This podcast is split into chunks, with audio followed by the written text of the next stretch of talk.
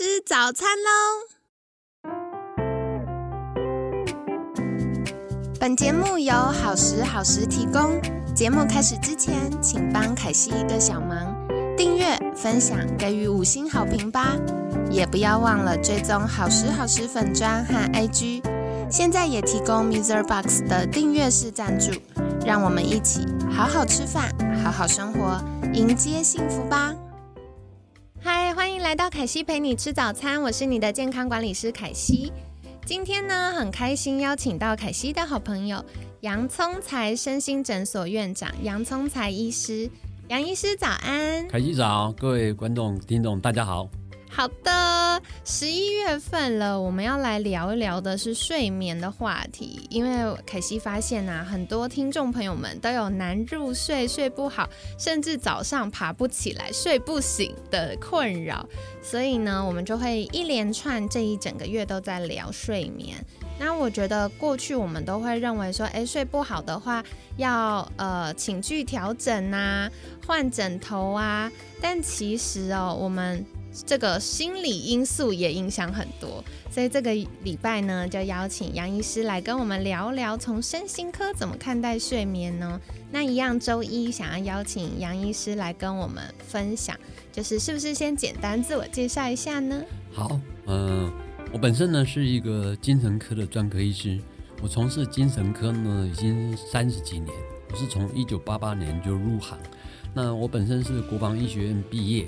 然后，所以中校军医退伍，那我也曾经到过美国呢的 Tulane 杜兰大学学学习公共卫生的流行医学博士。那我目前呢自己呢是担任身心诊所的院长，我同时呢有在世新大学呢社会心理学系呢教导变态心理学的课程。好酷哦！天哪，我这样听完都想去旁听了。那也想要请教杨医师，为什么那时候会想要投入当身心科医师呢？这个呢，曾经被报道过哈，这个呢是上帝之手，因为呢，怎么说？我当时呢毕业的时候成绩是第一名，那因为那个时候在国军，他在发生了很多呢晚上晚点名的时候呢，在外离岛地区的新兵会拿着自动步枪会自残，会扫射士官兵，天哪，造成很大的伤亡。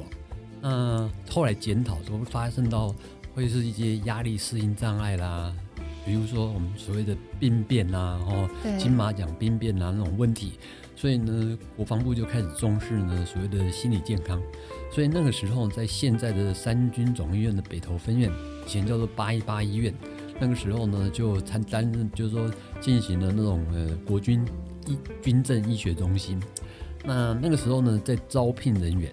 那我自己呢，其实毕业的时候，人家说我长成娃娃脸，应该走小儿科还蛮合适的。对啊，杨医师到现在都看起来很年轻。那但是呢，真的是上帝的恩典哈，因为那个时候呢，呃，这个院长呢一直在问我说有没有兴趣啊，有没有兴趣啊？我还在犹豫，想说要不要打电话给我太太，然后或者我家人商量的时候。后来后面也不是哪一个同学呢，就拱就把我手拖了一下，我手就举起来了，然后呢，店长就说欢迎加入我们的行列，来不及后悔，来不及后悔，真的是来不及后悔。现在回过想起来，真的是上帝的恩典，因为就是说我三十多年来我做这一行，谁最受益最大？自己受益最大。哦，怎么说？因为从个案身上面会看到说，我怎么做啊，我会身心健康。我会怎么去没有好好照顾自己，我就会进入恶性循环。那这个扩及到我对自己的照顾，也扩及到我对跟家人整个周遭环境的一个状况，所以是非常深远。真的，我很认同，因为凯西自己大学的时候也有修一些些心理学，我就发现，哎，一开始修心理学是想说，哎，以后可以帮助到我的家人呐，我的客户啊等等的，就后来发现呢，我修了心理学，帮助到最多的其实是我自己。对，嗯，对，所以真的很棒哎。那其实也想请教杨医师，刚刚提到我们在呃身心科领域服务了这么多年。那有没有什么样觉得很重要的概念，或者是觉得很在乎的事，可以跟听众朋友们分享呢？其实我最重要的概念就是说，当我们每一天活的时候呢，你真的要欢喜受，甘愿做。哦，为什么？我举个例子啦，哈，比如说现在在我们诊间里面，有时候可能碰到呢，可能六十几岁的呃女士，对，她来看诊，那她呢其实退休了，退休的不是应该要退休后的人生的下半场第二生涯吗？但是呢，因为他的子女呢有了小孩，也就是所谓孙子，那这个孙子呢，这个子女呢为了省钱。为了很多很多很多的理由说，请他帮忙带，那他呢嘴巴说同意，那也真的带，对但是带出病出来。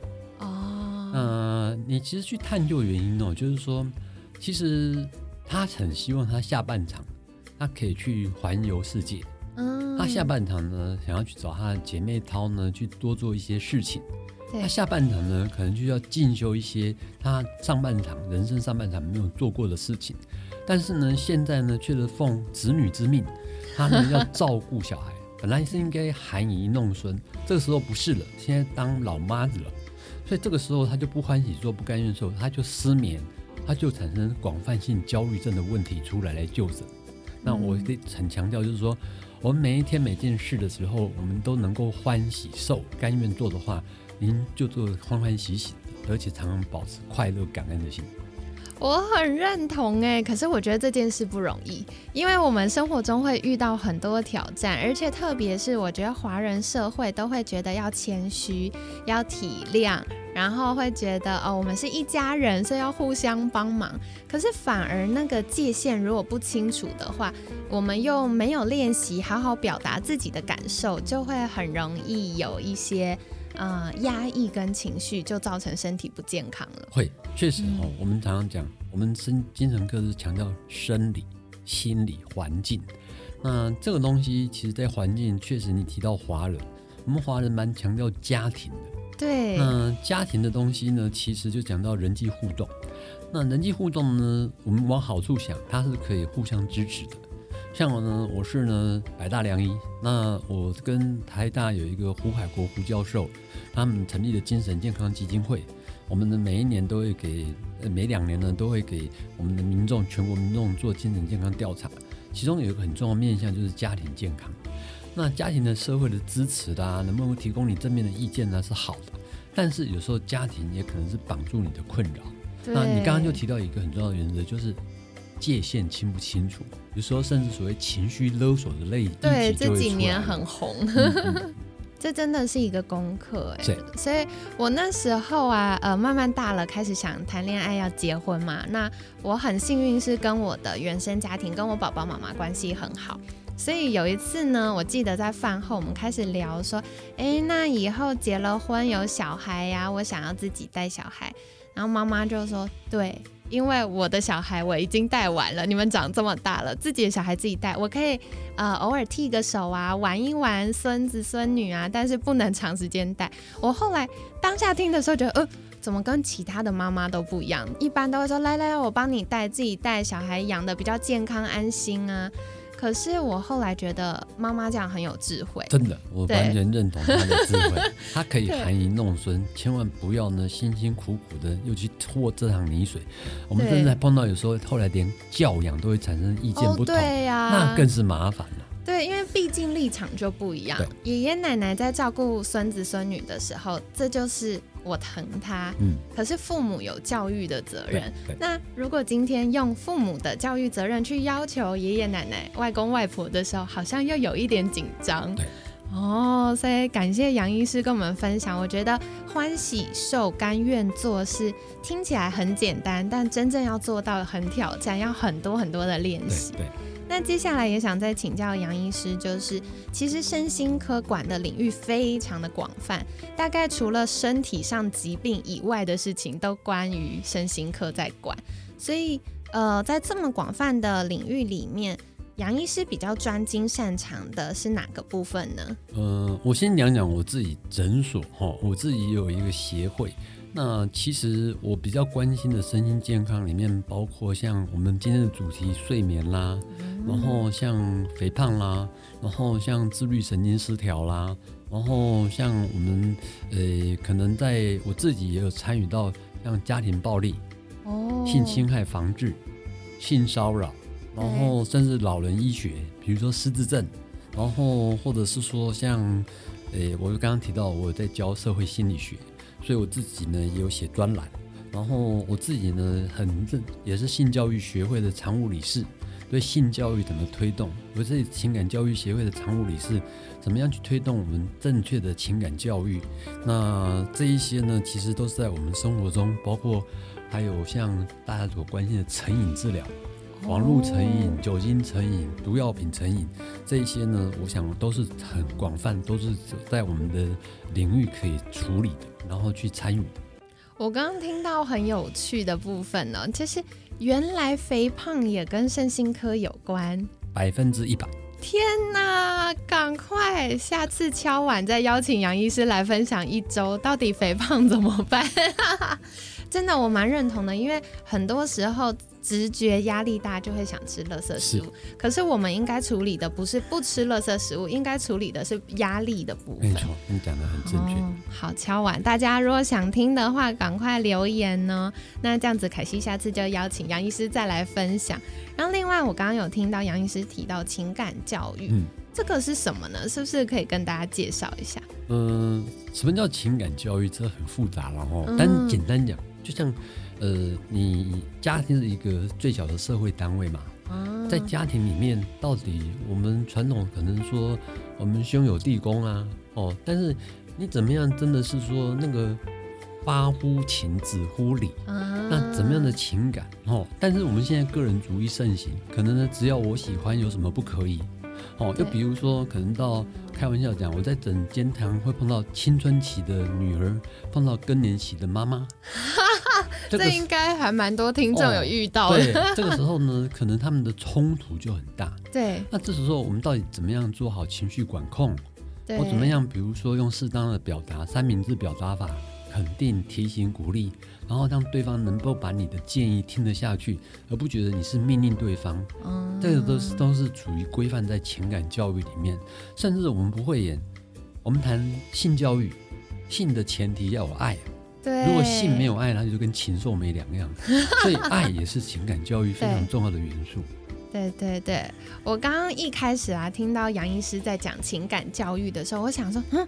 是什么？就是三招教你遇见命中注定那个人，还是什么御夫术？就觉得哦，好像很厉害。但刚刚杨医师讲完之后，我觉得这是更深刻的事情，就是我们生活当中有很多不同的关系。那特别是像很多听众朋友们睡不好，其实也是因为人际关系上的压力造成的。所以怎么样好好的表达爱，然后好好的说，好好的听。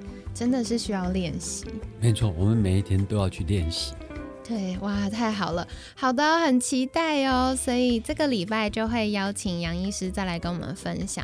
那今天可惜听到觉得印象很深刻的就是，嗯，杨医师提醒我们要欢喜受，甘愿做，因为身心科在意的不只是心理。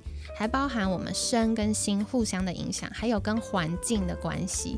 那当然很重要的就是，如果有睡眠啊、肥胖啊、自律神经失调啊，或者是呃遇到一些，比如说家里长辈有开始退化性的脑部相关，比如说像失智症啊，或者是呃家人有一些成瘾的状况，其实都是可以寻求身心科医师协助的哟。